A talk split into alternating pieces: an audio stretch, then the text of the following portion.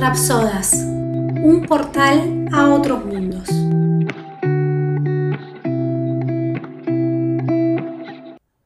Mantras en el taxi, capítulo 2. Ramiro y Milena habían tomado té con agua del dispenser en algún barrio de emergencia cuando tenían 23 y 25 años y creían que podían cambiar el mundo. La rutina de los sábados era su preferida.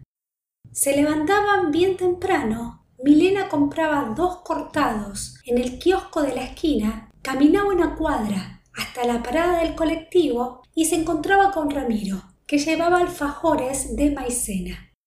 Desayunaban parados y abrazados mientras hacían planes para toda la vida. Cuando decidieron ser voluntarios en una ONG Hacía solo tres meses que se habían conocido en el parque a la vuelta de la facultad donde cruzaba Milena. Todas las tardes, a eso de las cinco, ella tiraba una manta en el pasto y repasaba antes de ir a cruzar. Ramiro iba una vez por semana, entre la salida del restaurante, donde era mozo, y el inicio de su clase de guitarra.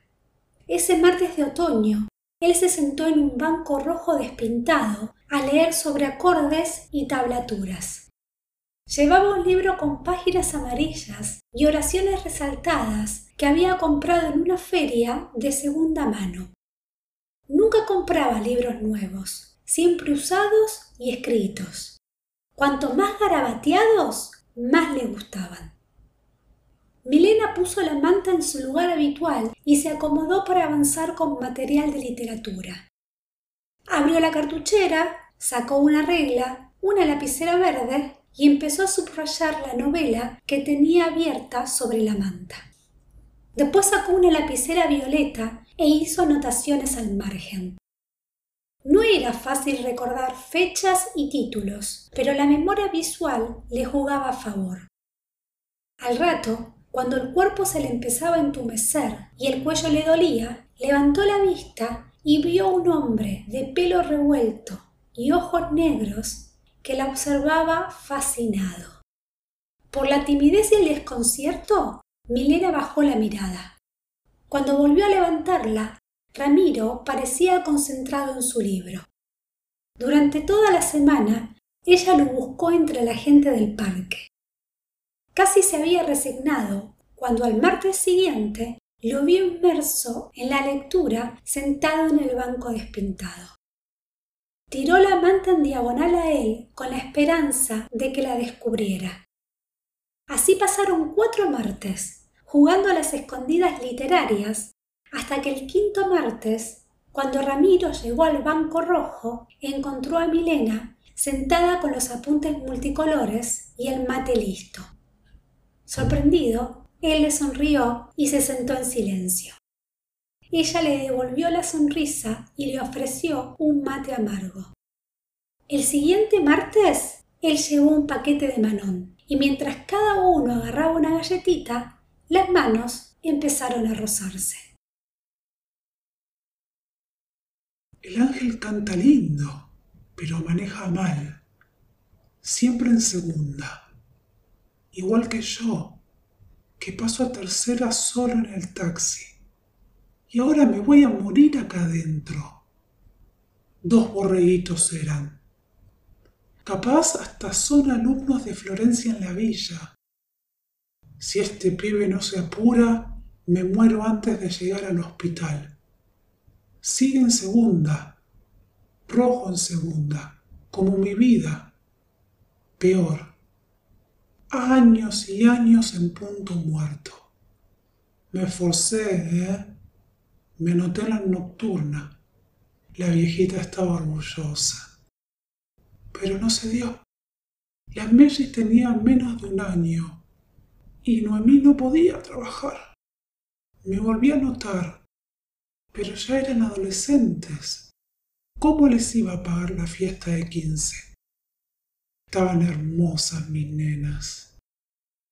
Mis nenas. Van a llorar cuando se enteren.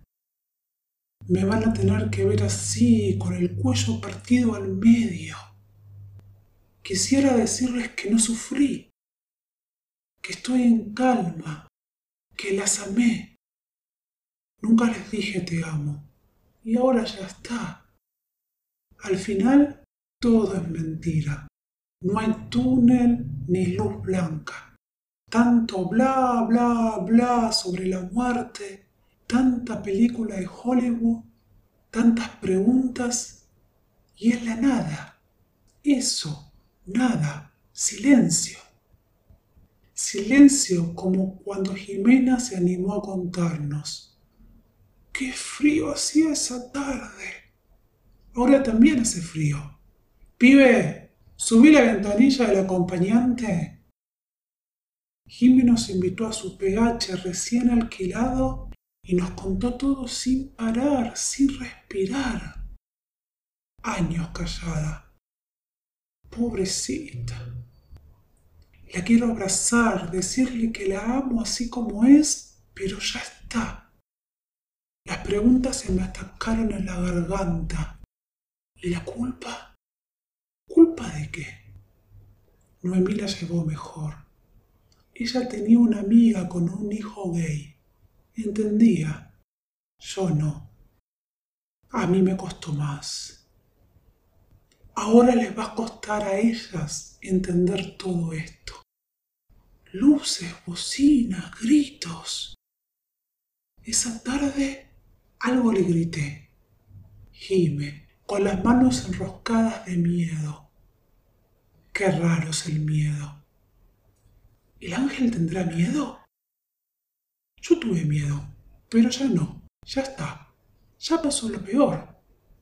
El alivio rojo el ángel me cuenta que su papá se fue a otro plano. Se murió, pibe, quiero gritarle, como yo.